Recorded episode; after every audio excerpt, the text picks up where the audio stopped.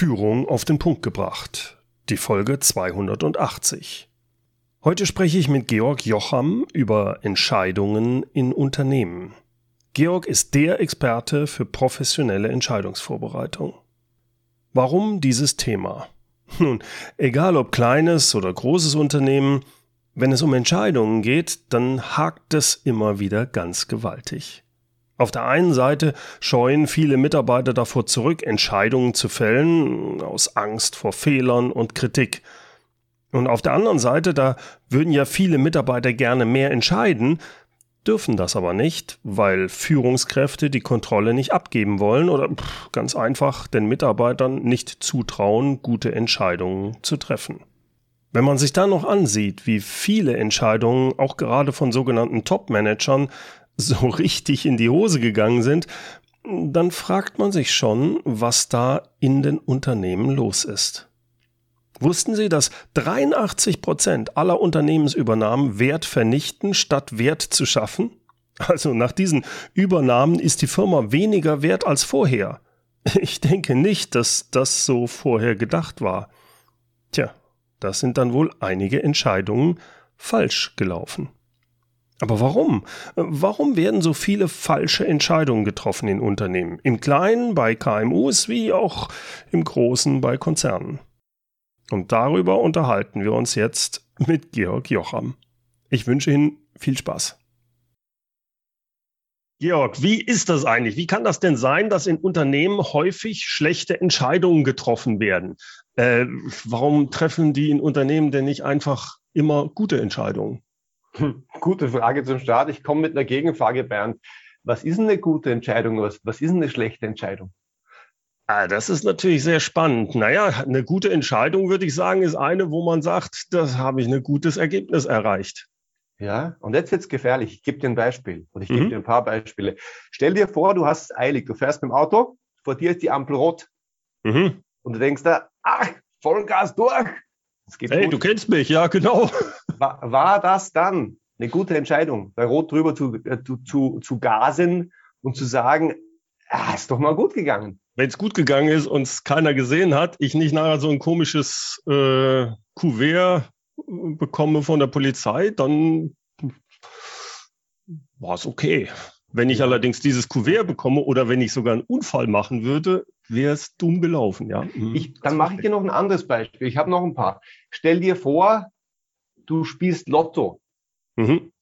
In Österreich wäre das 6 aus 45, ich glaube bei euch 6 aus 49. Und du spielst Lotto und gewinnst den Jackpot und hast jetzt 5 Mio. Ja? Mhm. War eine gute Entscheidung, Lotto zu spielen?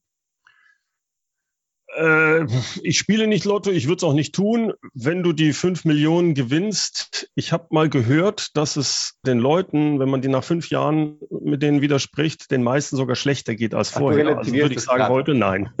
Bleiben wir beim Thema Entscheidungen. Ist es, war es eine gute Entscheidung, wenn du gewonnen hast? Viele Leute würden sagen, ja, ich gebe dir noch ein Beispiel. Stell dir mhm. vor, du hast einen Job. Also du hast keinen Job, du bist ja, ja, du bist ja selbstständig und Unternehmer. Ein Unternehmer, genau. Ähm, stell dir vor, du arbeitest in, in einer Firma und dann, äh, dann kündigst du deinen Job, um eine Position in einer anderen Firma anzutreten. Und es stellt sich heraus, der neue Job ist einfach super. Die Kollegen sind nett, deine Arbeit erfüllt dich und innerhalb eines Jahres wirst du befördert. War es eine gute Entscheidung, den neuen Job anzunehmen? Würde ich wahrscheinlich sagen, jo. Wird's. Sehr gut. Machen wir das Gegenbeispiel. Stell dir vor, du kündigst deinen Job, um eine Position bei einer anderen Firma anzutreten. Der neue Job ist schrecklich. Das Betriebsklima ist furchtbar und innerhalb des ersten Jahres wird der Bereich geschlossen und du wirst gekündigt. War es eine gute Entscheidung, den Job zu wechseln? War dann dumm gelaufen? Wahrscheinlich nicht. Das heißt, was du sagen willst, ich kann das eigentlich immer erst im Nachhinein betrachten, ob es eine gute Entscheidung war oder nicht. Und es kommt darauf an, welche Informationen mir vorliegen in dem Moment, wo ich die Entscheidung treffe. Tatsächlich war die Beschreibung dessen, des Jobwechsels, bei beiden Beispielen exakt die gleiche. Ich habe sogar abgelesen. Mhm. So. Und jetzt, jetzt betrachtet man, ich meine, es hört sich an wie eine philosophische Diskussion, ist es aber gar nicht. Mhm. Macht es denn Sinn, Entscheidungen erst beurteilen zu können, wenn das Ergebnis vorliegt? Wenn und du jetzt so fragst, gedacht, ist macht, es eine rhetorische was, Frage. Nee, was macht denn das mit dem, was macht denn das mit der Qualität deiner Entscheidung, wenn du es erst später beurteilen kannst? Ich kann in dem Moment hilft mir das nicht, ne? weil ich nicht in die Zukunft in der Art schauen kann, äh, dass genau. ich zurückwinke. Genau. ne? Tatsächlich, tatsächlich machen so gut wie alle Menschen beim Thema Entscheiden einen riesengroßen Fehler und den hat niemand auf dem Radar.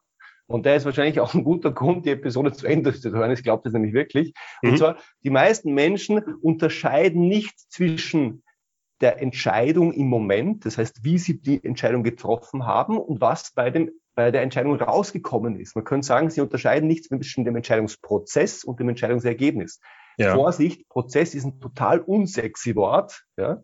Da schalten die meisten Leute ab, deswegen muss will, man aufpassen. Will keiner hören, aber, aber wenn wir Entscheidungen nur vom Ergebnis her denken, dann machen wir was, das nennen die Amerikaner Resulting. Man kann auch sagen Outcome Bias. Wir schauen mhm. nur aufs Ergebnis. Und, und wenn wir das aber machen, dann machen wir was Gefährliches. Wir nehmen uns ja die Möglichkeit, richtig Entscheidungen zu treffen. Mhm. Das geht ja dann gar nicht. Weil bei jeder Entscheidung hast du einen Zeitraum zwischen der Entscheidung selbst und dem Ergebnis. Und bei manchen Entscheidungen ist dieser Zeitraum kürzer und bei manchen ist er länger und bei manchen mhm. ist er sehr lang.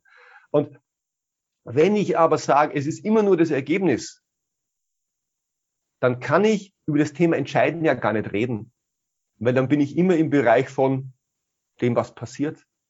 Und damit mhm. bin ich dem Glück zu einem sehr großen Maß ausgeliefert. Und ja. das will ich aber in, in, in, einem Entscheidungsprozess als Unternehmer oder auch als Mitarbeiter überhaupt gar nicht. Mhm. Das heißt, ich behaupte, wenn ich über richtig Entscheidungen treffen spreche, dann sollte ich das beurteilen können, ob das eine gute Entscheidung ist, zu dem Zeitpunkt, wo ich entscheide. Mhm. Also darf ich es nicht äh, davon abhängig machen, was das Ergebnis ist? Ja, beziehungsweise du darfst, du darfst so eine Matrix denken. Vorsicht, das ist wieder unsexy. Du kannst sagen, es gibt, ich, ich, ich habe ich hab äh, einen Prozess, der kann gut oder schlecht sein und ich habe ein Ergebnis, das kann gut oder schlecht sein. Und dann habe ich einen guten ja. Prozess, ein gutes Ergebnis, das ist dann verdient. Ich habe einen schlechten Prozess, ein schlechtes Ergebnis ist auch verdient, aber halt schlecht. Und dann habe ich ähm, einen guten Prozess und ein schlechtes Ergebnis, nennt man Pech. Und ich habe einen schlechten Ergebnis, äh, schlechten Prozess, ein gutes Ergebnis und das ist dann, ja, das ist dann Glück. Mhm. die Amerikaner würden, würden sagen, dumb luck. Also das, äh, das, das Glück der Dummen. Ja. Und tatsächlich behaupte ich, wenn du über das Thema Entscheidungen erwachsen nachdenken willst, und ich glaube, es gibt gute Gründe, das zu tun, dann musst du auf den Moment der Entscheidung schauen, weil einen anderen Moment hast du nicht. Ja, leuchtet mir ein. Mhm. Und wenn du es nur vom, und es kommt noch was dazu, wenn du es nur vom Ergebnis her denkst, dann kannst du über das Entscheiden und über die Qualität des Entscheidens auch nie was lernen. Ja, doch, wenn, du hast schon recht. Das äh, leuchtet mir ein. Wie, wie kommt es denn aus deiner Sicht, dass so viele, du hast mich ja eben auch schön vorgeführt, das trotzdem anders im Kopf haben? Also von Ergebnis herkommen? Tatsächlich, dass, dass so viele schlechte Entscheidungen getroffen werden, individuell, aber auch in Firmen, hat was damit zu tun, dass unser Hirn für das Thema nicht, nicht gut aufgestellt ist. Das erste ist tatsächlich, dass die meisten Leute einfach keine Idee haben, wie gut Entscheidungen treffen geht. Sie haben keinen Prozess, Vorsicht wieder festhalten, wieder das schreckliche Wort. Mhm. Ähm, und sie wissen einfach nicht, wie es geht. Das heißt, es gibt Unternehmen, die haben das, aber es sind sehr, sehr wenige. Tatsächlich machen das eher die Amerikaner als wir Kontinentaleuropäer. Und der, der eine Grund, warum, warum viele schlechte Entscheidungen getroffen werden, ist tatsächlich, weil kaum jemand weiß, wie man richtig Entscheidungen trifft. Ja, das ist so selbstverständlich. Alle, alle, alle sagen, Entscheidungen treffen mal jeden Tag. Ähm, und äh, es, es, du lernst es nicht an der Uni, du lernst es in keiner Schule. Äh, es wird nie reflektiert drauf. Und es ist so ein Thema, das ist halt da und jeder glaubt, er kann's. Und das stimmt einfach nicht. Da können wir, kommen wir gleich drauf kommen, was das mal, bedeutet. Ich würde gerne noch mal kurz zurückgehen. Ja. Also eine gute Entscheidung ist nicht unbedingt die Entscheidung, die gute Ergebnisse liefert. Daran kann ich es nicht festmachen, weil es in der Zukunft liegt. Daran kannst du statistisch festmachen, weil selbstverständlich müssen okay. gute Entscheidungen im, in Summe zu guten Ergebnissen führen, sonst wäre es ja sinnlos. Aber auf Basis der Einzelentscheidung ist es extrem gefährlich. Warum? Okay. Weil es einfach Zufälle gibt, die reinspielen. Okay. Und du sagst, eine gute Entscheidung zu dem Zeitpunkt, wo ich die Entscheidung treffe, basiert auf einem guten Prozess. Ganz genau. So, und jetzt bin ich halt erstmal gespannt, was ist denn ein guter Prozess in dem Zusammenhang? Ein guter Prozess ist ein Prozess, ach, schon wieder das schreckliche Wort, ne? Jetzt haben wir es schon häufig, und nutzt langsam kriegen es die Leute mit, dass es wichtig ist, der Prozess. Ein, ein, guter Entscheidungsprozess ist tatsächlich ein, ein Prozess, der auf all das äh, Rücksicht nimmt, was im Kopf des Menschen falsch läuft, wenn man ihn nicht auf die richtige Spur setzt. Okay, der also ja. quasi die Abgründe wie Entscheidungen, ja, wo, wo man so schwarze Flecken hat oder wo man reinfallen kann, Genau. Wo Leute im Nachhinein sagen, sag mal, das war doch so offensichtlich, warum hast du das gemacht? Ja, wobei die meisten Menschen sagen ja gar nicht, dass es offensichtlich war, weil, wie soll ich sagen, unser Kopf ist ja, also wir, wir kommen heute ein bisschen in die Verhaltenspsychologie rein und die, das, tatsächlich ist es ja so, dass unser Kopf extrem schlau drin ist, uns die Dinge zu zeigen, die ihm gefallen. Vielleicht gehen wir es einfach der Reihe nach durch, was ja. in, in, ganz vielen Entscheidungsprozessen Gerne. falsch läuft. Das erste ist, Entscheidungen werden mal mit dem Kopf, mal mit dem Bauch getroffen. Und jetzt ist die spannende Frage, wer entscheidet denn, wann die Entscheidung mit dem Kopf und wann sie mit dem Bauch getroffen wird? Das ist derjenige, der gerade entscheidet. Ja, meistens mit dem Bauch, ne? ja, genau. Das heißt, Habe die ich so häufig gemacht, kriege ich schon hin. Ja, Passt. also die, die, die Frage, mit welchem System wir arbeiten, die, die entscheidet unser Bauch und der entscheidet die nicht oft richtig, weil die Wissenschaft weiß ziemlich genau, welche Entscheidungen gut mit dem Bauch und welche gut mit dem Kopf getroffen werden können. Mhm. Was sind das? Äh, äh, die Bauchentscheidungen sind diejenigen, wo du deine Intuition trainiert hast. Und deine Intuition ist dann gut trainiert, wenn du die Entscheidung oft getroffen hast. Also, dass ich häufig das Ergebnis wenn ich das gemacht habe, ist das Ergebnis rausgekommen. Da baut sich genau. so diese Intuition auf, wenn ich dich Genau, wenn du es oft gemacht hast. Das Zweite ist, wenn das, wenn das Ergebnis schnell da war, also nicht, ich habe eine Entscheidung getroffen ein Jahr später, sondern mehr so, ich habe eine Entscheidung getroffen und, und ein paar Sekunden später. Und wenn das Ergebnis eindeutig ist. Also wenn diese ganze Ambiguität ja. und äh, so halb, wenn das draußen ist. Man nennt diese Umgebungen auch Videospielwelten. Warum? Im, im, wenn, du, wenn du zockst, dann hast du genau das. Ja, du drückst am Knopf und dann gibt es unmittelbar die Reaktion. Und deswegen kannst du auch, und das kennt jeder aus eigener Erfahrung, der das gemacht hat, deswegen kannst du solche Spiele auch nach sehr kurzer Zeit ohne zu denken spielen. Ja, das das ja. ist in deinem System drinnen. Das merkst du richtig, dass, dass deine Finger, die, also ich sehe das an meinen Kindern, dass deine Finger ganz automatisch das Richtige machen, weil du deine Intuition trainiert hast. Ja, und jetzt ja. kommt das Problem. Nämlich, denk an Personalentscheidungen. Was denkst du, werden die meistens mit dem Kopf oder mit dem Bauch getroffen? Äh, ich glaube, vordergründig hat man einen Prozess, aber wenn ich ehrlich bin, ich mache das.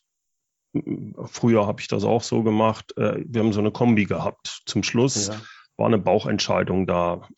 Also Bauchentscheidungen sind auch wichtig, weil es muss sich auch gut anfühlen. Es darf sich auch ja. gut anfühlen. Nur wenn du darüber nachdenkst, ob was beim Einstellen vom Personal der Fall ist, ist es was, was Leute oft machen? Nee, es gibt kaum jemanden, der wirklich oft mhm. Personal einstellt. Und jetzt wird spannend. Ob ein Mitarbeiter gut oder schlecht ist, ja, siehst du das in einer Minute, in einer Woche oder in einem halben Jahr? Meistens erst nach, wenig, wenn es gut machst, nach ein paar Wochen, wenn du Pech hast, erst nach Monaten oder Jahren. Und jetzt wird, kommt das Spannendste, nämlich ist das Ergebnis eindeutig. Wenn du einen Häufig Mitarbeiter nicht. einstellst und sagst, genau das ist die Mitarbeiter meiner Träume, ja, genau so habe ich, so, so hätte ich sie mir gemalt und stellst die ein, ja, was wirst du denn über diese Mitarbeiterin ziemlich sicher auch in einem Monat und in einem Jahr denken? Du hast ja eine Entscheidung gefällt innerlich, dass das eine gute Mitarbeiterin ist. Also muss schon sehr viel passieren, dass dein dass, dass, dass deine Vorstellung dir sagt, nee, nee, nee, nee, die ist gar nicht so, du, du hast dich genau. vertan, das tut ja weh. Ne? Genau, ne? das, genau das ist es. Weil wir, der Mensch wehrt sich extrem stark gegen diese, man nennt es kognitive Dissonanzen, also die, gegen diese Fehler im Kopf. Ja, ich hatte eine Meinung und heute habe ich eine andere und das stellt sich ganz anders aus. Wir bestätigen oft das, was wir ohnehin glauben und deswegen, wenn ich einen Mitarbeiter einstelle, von dem ich begeistert bin, dann muss extrem viel passieren, damit ich den negativ beurteile. Und in aller Regel werde ich sagen, ja, da habe ich recht gehabt, das habe ich gut gemacht. Wobei diesen Fehler finde ich, der hat noch etwas Zusätzliches. Denn wenn ich einen Vorschuss jemandem gebe, dann verhalte ich mich ihm gegenüber auch anders. Ja. Und das hat wiederum ein anderes Verhalten von dem Gegenüber zu, äh, zu mir. Wenn ich also schon reingehe, äh, da haben wir einen eingestellt, äh, ich war ja dagegen. Hat der es einfach verdammt schwer, mich davon auch von der anderen Sache dann zu überzeugen. Ne? Genau. Das spielt da auch noch mit rein, wenn man so will. Ne? Genau. Und wenn ich verstehen will, ob es eine gute Entscheidung ist, ja, dann äh, darf ich das eine nicht und das andere nicht, sondern ich brauche klare Kriterien. Wieder nicht besonders sexy, aber so funktionieren gute Entscheidungen. Und das ist nur der erste Punkt. Also mhm. dieses klare Verständnis, ist das eine Entscheidung, die ich gerade treffe, die ich eher mit dem Kopf oder eher mit dem Bauch treffen soll. Ich darf beides. Ja? Mhm. Der, der, der Bauch ist nichts Schlechtes. Der Bauch ist ein technisch gesehen ein sehr guter Datenpunkt, ja, mit dem soll ich arbeiten. Mhm. Aber der Bauch soll nicht der einzige Datenpunkt sein und ich soll mir bewusst sein, ja, es geht ganz viel um Bewusstsein, es geht um Bewusstsein, in, we in welchem System will ich es denn machen? Das ist der erste große Fehler, den die Leute machen. So Bleib mal ganz kurz nochmal da, weil das, das, glaube ich, sehr spannend ist. Personalentscheidung. Also, wenn ich dich richtig verstehe, wäre es schon richtig zu sagen, ich habe mir vorher einen klaren Prozess, ein klares System was messbar in Anführungsstrichen ist, wo ja. ich durchgehe. Aber es ist dann schon okay, selbst wenn dieser Prozess so durchlaufen ist und sagt, der wird schon passen, aber dann ist irgendwo so ein Bauchgefühl, irgendwas stimmt hier nicht, irgendwas passt nicht, dass man das dann auch noch mit berücksichtigt und zum Beispiel deswegen dann sagt, deswegen stelle ich jemanden nicht ein. Bauch ist vollkommen okay. Ja, also es geht tatsächlich um die Bewusstheit. Wenn du in, in den Einstellungsprozess gehst, dass du überlegst, was macht denn der Mitarbeiter? Welche Qualifikationen will ich in dem Mitarbeiter sehen? Ja, also, mhm. dass ich mir tatsächlich überlege, was will ich sehen? Was frage ich den Mitarbeiter, um rauszufinden, ja. ob der das kann oder nicht kann? Ja, und das machen wir ja auch häufig nicht. Wir gehen in den Prozess rein und dann lassen wir, lassen wir das Gespräch irgendwie dahin plätschern und dann fühlt es sich gut an, dann ist der Mitarbeiter gut und dann fühlt sich schlecht an, dann nicht. Und wenn mhm. er vielleicht auf der gleichen Uni war, dann, dann kriegt er extra Punkte. Also das sind, das sind, das, fühlt, und das ist genau das Problem, das fühlt sich ja alles total gut an. Aber es ist halt Käse. Hm. Ja, okay, habe ich verstanden. Das war also Kopf und Bauch. Jetzt kommen wir zu dem nächsten. Das nächste, und das ist, das ist relativ einfach, die, in den meisten Unternehmen wird das nicht erhoben, aber tatsächlich werden extrem wenige Alternativen bei den meisten Entscheidungen betrachtet. Das heißt, wenn, meistens, wenn es um eine Entscheidung geht, habe ich eine Alternative. Mhm. Ja, das hört sich jetzt komisch an, aber ganz häufig wird in Unternehmen, ja, und du kannst gerne als Zuhörer darauf reflektieren, wie das bei dir ist, wird, da entscheidet man, machen wir es oder machen wir es nicht. So, und wenn du nur eine Option, nur eine Alternative betrachtest, dann kommst du gern in eine Denke von alternativlos. Und das, so was habe ich bei irgendwelchen Politikern schon mal gehört, genau. Ja, ja aber alternativlos gibt's nicht. Es gibt mhm. auch in der Politik nicht. Es gibt nur Dinge, über die ich nicht reden will. Das kann ja. auch gute Gründe haben. Ja. ja. Aber äh, alternativlos gibt's nicht. Es gibt immer Alternativen. Es mag Alternativen geben, die, ich nicht, die mir nicht gefallen, aber es bringt extrem viel Qualität in die Entscheidung, zu fragen, was sind denn die Alternativen und dann tatsächlich diese Alternativen auch auf den Tisch zu legen und drüber zu sprechen. Und das ist total banal, aber es macht fast keiner. Kannst du mal ein Beispiel geben, wo es nicht nur schwarz-weiß ist? Wo es nicht nur, wie meinst wo es nicht nur schwarz-weiß ist? Also wo du sagst, ja, entweder wir machen es oder wir machen es nicht. Was, was redet der jetzt mit Alternativen? Um da mal ein Beispiel zu zeigen. Ja, bleiben wir beim, bei, beim Beispiel, du, du stellst einen Mitarbeiter ein. Ja? Mhm. Jetzt, jetzt ist die Entscheidung, wir stellen einen Mitarbeiter ein. Ja? Dann geht der Prozess los, Personaleinstellung, was weiß ich. Ja, welche Alternativen gibt es denn dazu, einen Mitarbeiter einzustellen? Ja, eine Alternative, einen Mitarbeiter einzustellen, könnte beispielsweise sein, die Leistungen in, in der Abteilung zu sammeln, die outsourcbar sind und die an einen externen Dienstleister zu vergeben. Ja. Mhm, mh. so, und dann, und dann zu bewerten, welche Vorteile und welche Nachteile das hätte. Eine andere Möglichkeit könnte sein, den Job auf zwei Teilzeitkräfte aufzuteilen und bewusst nicht einen Mitarbeiter zu suchen, sondern zwei Mitarbeiter zu suchen. Das ist zwar Konzernen geht es ganz viel um Köpfe, das ist dann gefährlich, aber mhm. die, das wäre eine andere Möglichkeit. Und wieder eine andere, eine andere Möglichkeit wäre zu, zu, fragen, wo in der Abteilung oder wo, wo bei dem einzelnen Mitarbeiter, wo gibt es Möglichkeiten, Dinge so zu systematisieren, dass man den Mitarbeiter vielleicht gar nicht brauchen. Mhm, mhm. Okay. Ja. Und das, aber diese Geschichten, die hast du tatsächlich in einem normalen Unternehmen, in einer normalen Abteilung nicht einmal am Tag, sondern alle fünf Minuten. Also mhm. es geht permanent darum, was machen wir, was machen wir nicht. Und jedes Mal, wenn ein bisschen mehr Geld auf dem Tisch liegt, ist meine klare Empfehlung, überleg dir doch bitte, welche Alternativen. Gibt es Alternativen? Worin liegen die? Und ganz häufig kommst du drauf, nee, die machen eh keinen Sinn und die wische ich gleich wieder vom Tisch. Aber alleine diese eine Minute zu investieren, oder lass es zwei Minuten sein, drüber nachzudenken, bringt extrem viel Qualität rein und du machst einfach nicht mehr, nicht mehr so viele dumme Dinge, die sonst im Autopilot durchlaufen.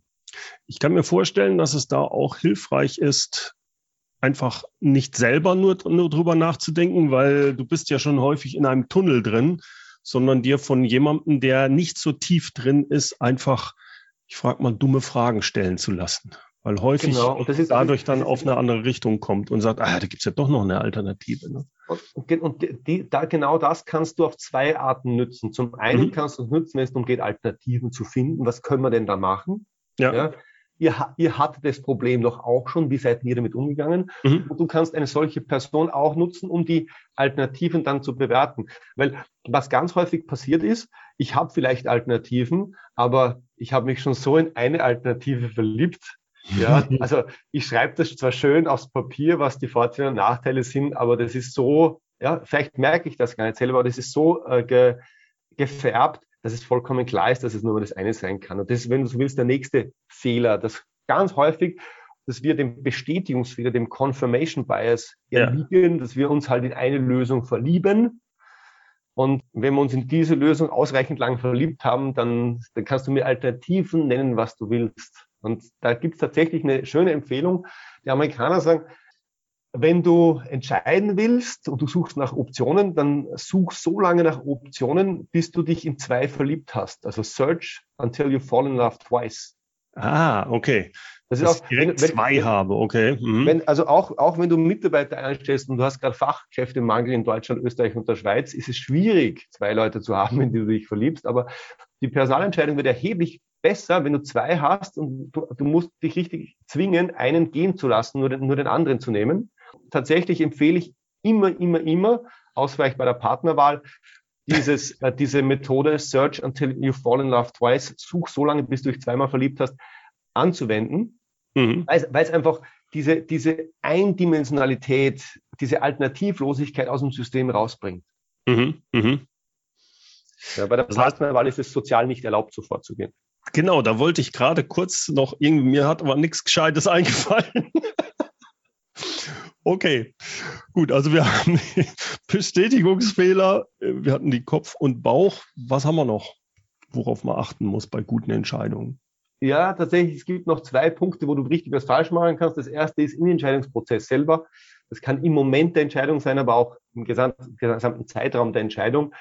Häufig, wenn Entscheidungen in der Situation sehr emotional getroffen. Und die Emotion, Emotion ist wieder nichts Verkehrtes, aber ich soll mir dieser Emotion bewusst sein. Und äh, wenn, gerade wenn es um was, was Großes geht, soll ich nochmal Abstand nehmen. Das heißt, ich darf mir die mhm. Frage stellen, beispielsweise, ja, also ich, ich bin jetzt in dem Job, aber was würden mein Nachfolger zu dem, der Entscheidung sagen?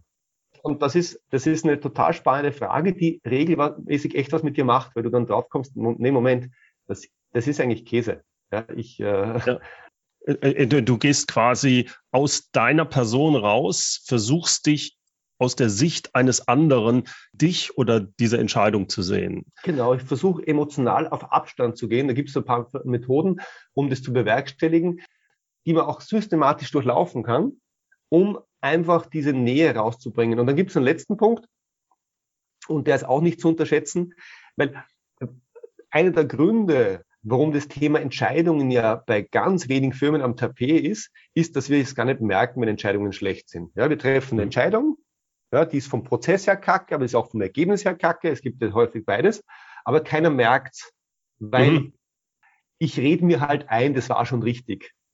Das passt schon so. Ne? Also dieser, dieser, dieser Hindsight-Bias, Rückschaufehler, dass ich mir einrede, das, was jetzt ist, das ist schon richtig und wir haben schon alle richtig gemacht und es passt alles. Ne?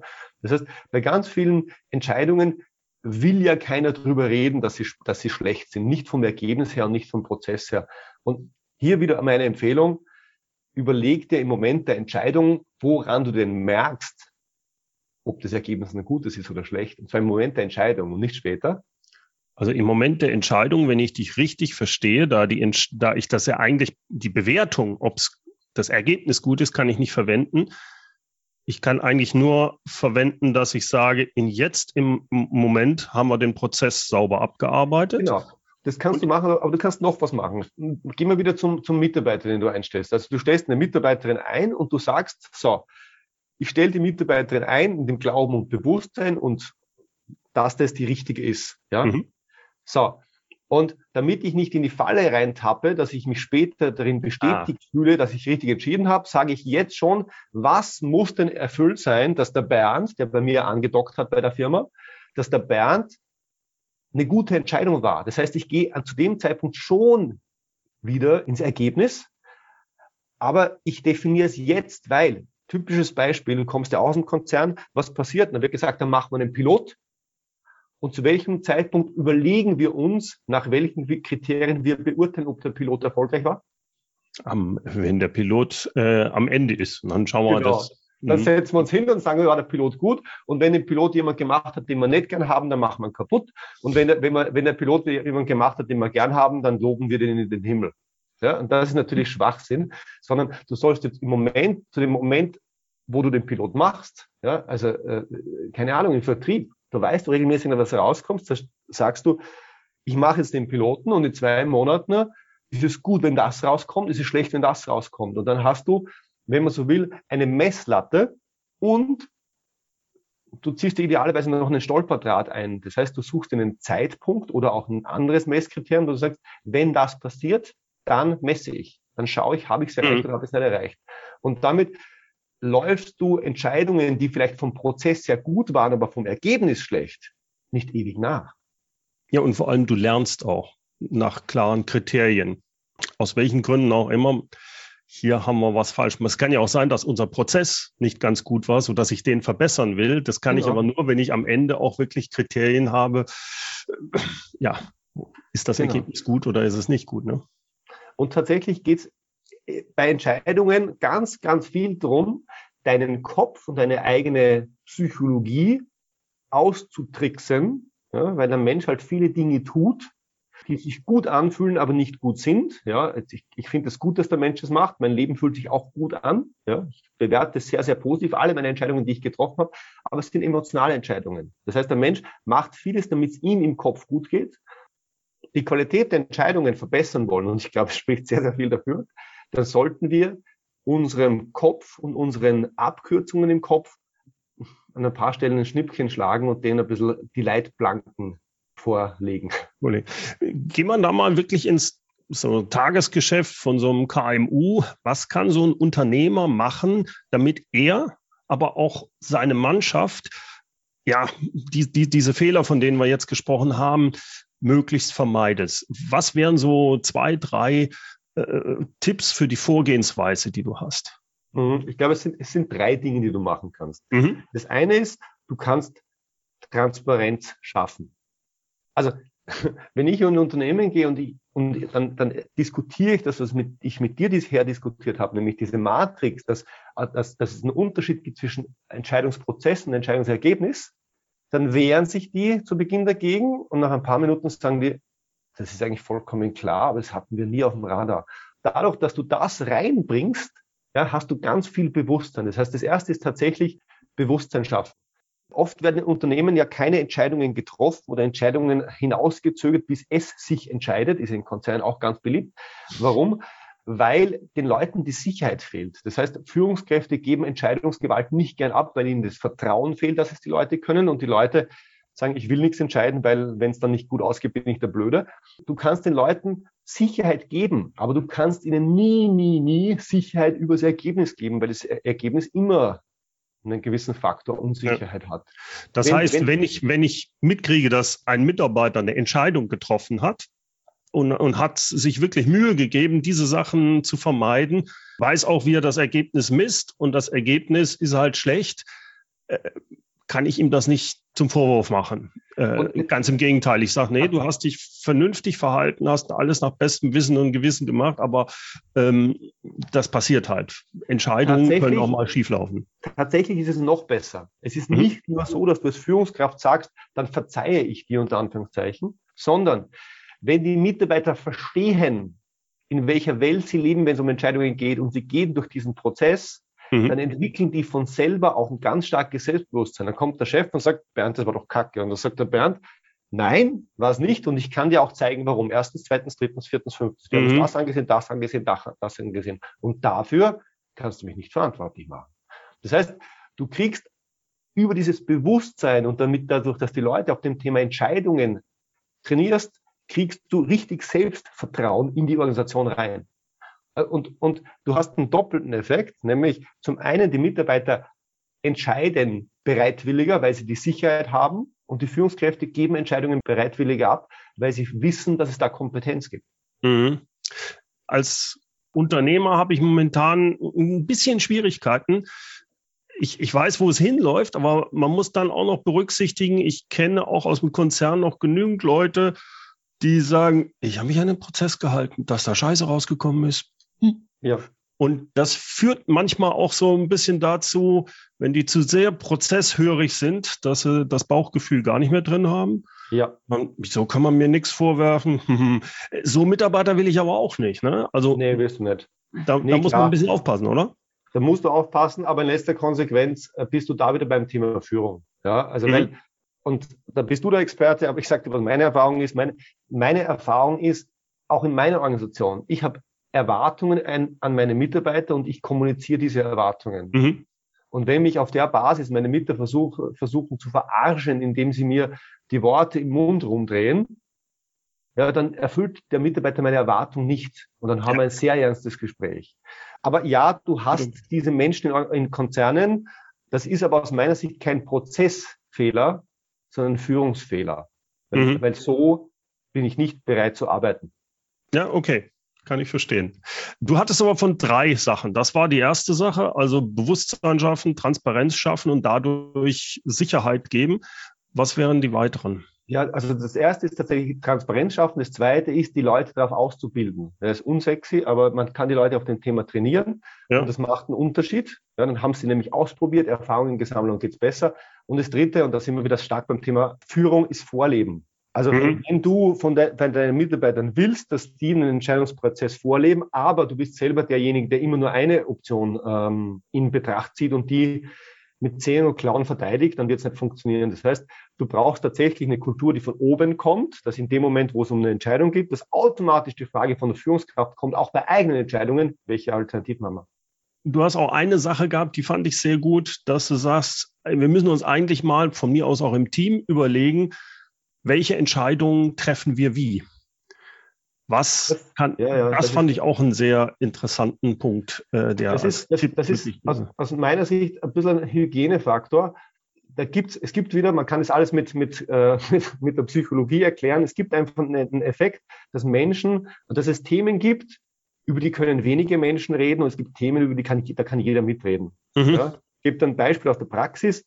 Jeder Mensch glaubt, er kann in Immobilien investieren. Warum? Er lebt ja in einer. Ja? Ja, ja, ja. Also ich lebe in einem Haus, also kann ich, äh, kann ich auch in Häuser investieren. Ich lebe in einer Wohnung, kann ich in Wohnung investieren.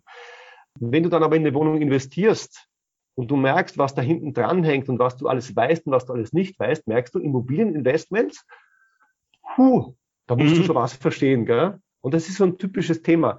Es gibt Themen, die sind einfach nah bei den Menschen, da kann jeder mitreden. Ja? Jeder mhm. kann drüber mitreden, wo der Parkplatz beim neuen Firmengelände sein soll. Ja? Jeder ja. kann darüber mitreden, wie viel lagig das Klopapier ist. Jeder kann darüber mitreden. Ja, es gibt eine Million Themen. Ja, Und tatsächlich wird in vielen Unternehmen oder noch ein anderes Beispiel, bei einem, einem Konzern, eine neue Konzernzentrale wurde errichtet. Du glaubst nicht, wie viele Menschen, inklusive Vorstandsvorsitzender, sich über die, äh, über die Farbe der Vorhänge ausgetauscht haben und über die Büromöbel und all solche Sachen. Und es sind typische Entscheidungen, da geht es um gar nichts. Die ja, sind wurscht. Ja, das sind Entscheidungen, die sollst du treffen und, und, und dann viel Spaß damit. Und dann gibt es auch nicht, nicht, nicht viel, was du richtig oder falsch machen kannst. Und wenn du es falsch machst, dann änderst du sie und es ist auch wurscht. Ja, ja. Und nach meiner Erfahrung, in vielen Unternehmen werden die, die Entscheidungen, wo wenige mitreden können, die werden durchgewunken und die hm. Entscheidungen, wo alle mitreden können, auch wenn es um gar nichts geht, wie das Klopapier, wird, werden ewig ausgebreitet. Und das hat, hat einen Preis, nämlich du verschwendest Zeit und vor allem auch Management, Energie und Aufmerksamkeit für Themen, ja. die es nicht wert sind. Ja, ja. Also da wäre, dass man sich sehr gut überlegt, wo, wo lasse ich es zu, dass wir im Team entscheiden und wo wird einfach eine äh, kurz und schnell von mir aus auch im Team entschieden, aber jetzt nicht eine Stunde über die Vorhänge diskutiert, dass man da einschreitet, weil das Zeitverschwendung ist, beziehungsweise das fehlt mir eigentlich nachher, wenn ich zum Beispiel ein ERP-System einführen will. Da ja, sollte ich Beispiel. viel Zeit investieren, ne? weil ja, das sind ja auch Entscheidungen, die kann ich nachher nicht so einfach rückgängig machen. Das ist richtig, äh, das hat richtig Nachfolgekosten äh, genau. mit sich sieht. Ne?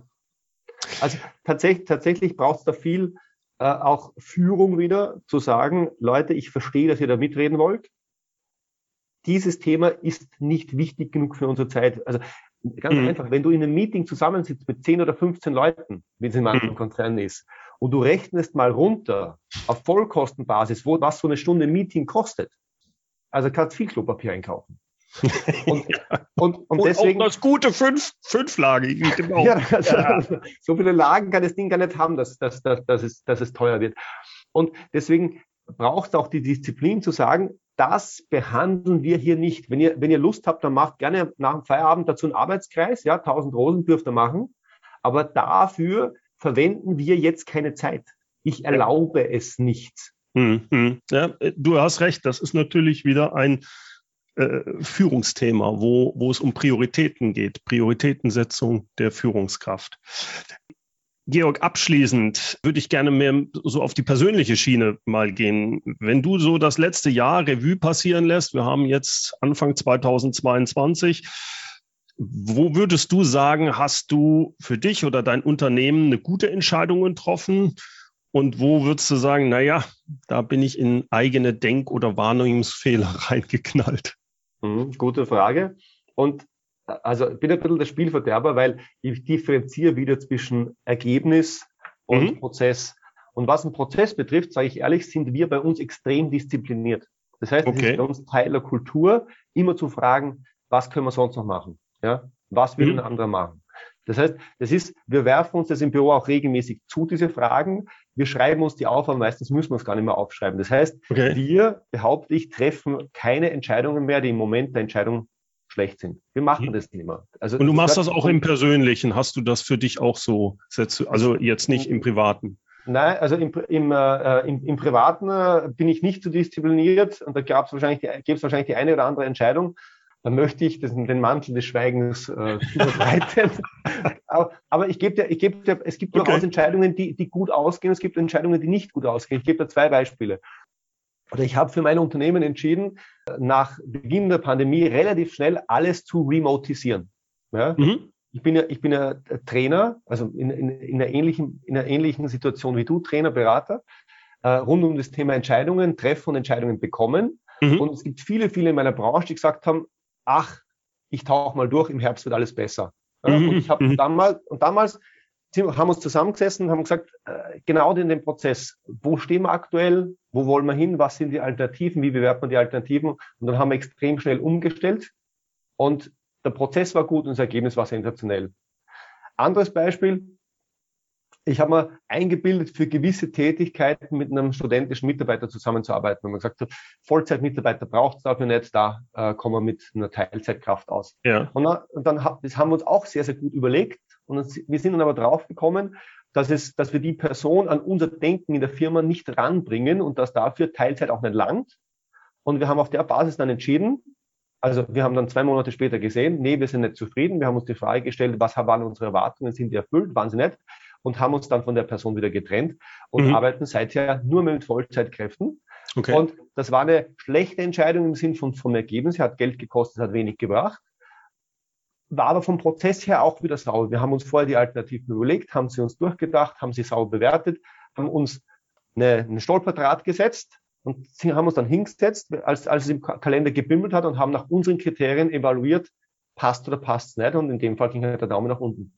Wenn jetzt jemand das hört und sagt, Mensch, von den drei Dingen, die wir umsetzen sollen, war ja Bewusstsein schaffen, das dritte war Vorleben, das zweite war Ausbilden. Und ja. da bietest du ja dann an, dass du, wenn ich das richtig verstehe, Workshops machst, online wie auch vor Ort wahrscheinlich, wenn jetzt äh, nach der Corona-Zeit wieder.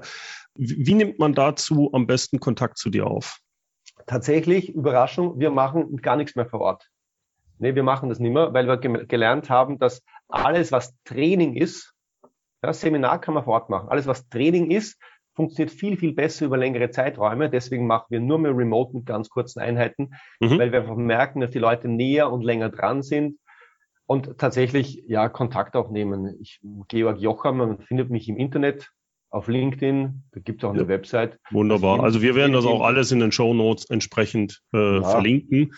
Wenn man da ein bisschen mit dir zusammenarbeiten möchte und mal so ein bisschen, du hast ja auch einen schönen Podcast, bist überall unterwegs, von daher kommt man da sehr schnell, denke ich, an dich ran und kann ein bisschen mehr von dir erfahren und dann direkt per E-Mail wahrscheinlich der beste Kontakt, oder? Per E-Mail, per Telefon, also wirklich ganz also, nach Belieben. Prima. Georg, ich möchte mich herzlich bei dir bedanken. Hat mir riesen Spaß gemacht. Ich hatte mir hier Fragen aufgeschrieben, wie ich das häufig mache. Und ich glaube, nur die letzte Frage und die erste habe ich genommen. Ansonsten ist das Gespräch richtig schön gelaufen. Fand ich richtig toll. Vielen, vielen Dank, dass du äh, über Entscheidungen so schön gesprochen hast und das sehr plakativ rübergebracht hast. Danke. Ja, danke für die spontan guten Fragen, Bernd. Hat Spaß gemacht. Alles klar. Bis dann. Tschüss. Soweit mein Interview mit dem Thema Entscheidungen mit Georg Jocham. Georg hat übrigens eine Checkliste für Sie erstellt, damit Sie in Ihrem Unternehmen ab sofort immer wieder gute Entscheidungen treffen können. Den Link auf die Checkliste, den gibt's in den Show Notes. Dort finden Sie auch den Link zu seinem hörenswerten Podcast und zu seiner Webseite. Die Show Notes wie immer unter www.mehr-führen.de Schrägstrich Podcast 280 und führen mit UE. Zum Abschluss darf unser inspirierendes Zitat nicht fehlen. Heute kommt's von Waltraud Putzischa. Jetzt oder nie, dachte schon mancher und machte den entscheidenden Fehler seines Lebens.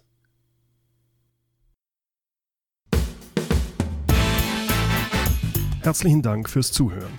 Mein Name ist Bernd Gerob und ich freue mich, wenn Sie demnächst wieder reinhören, wenn es heißt Führung auf den Punkt gebracht.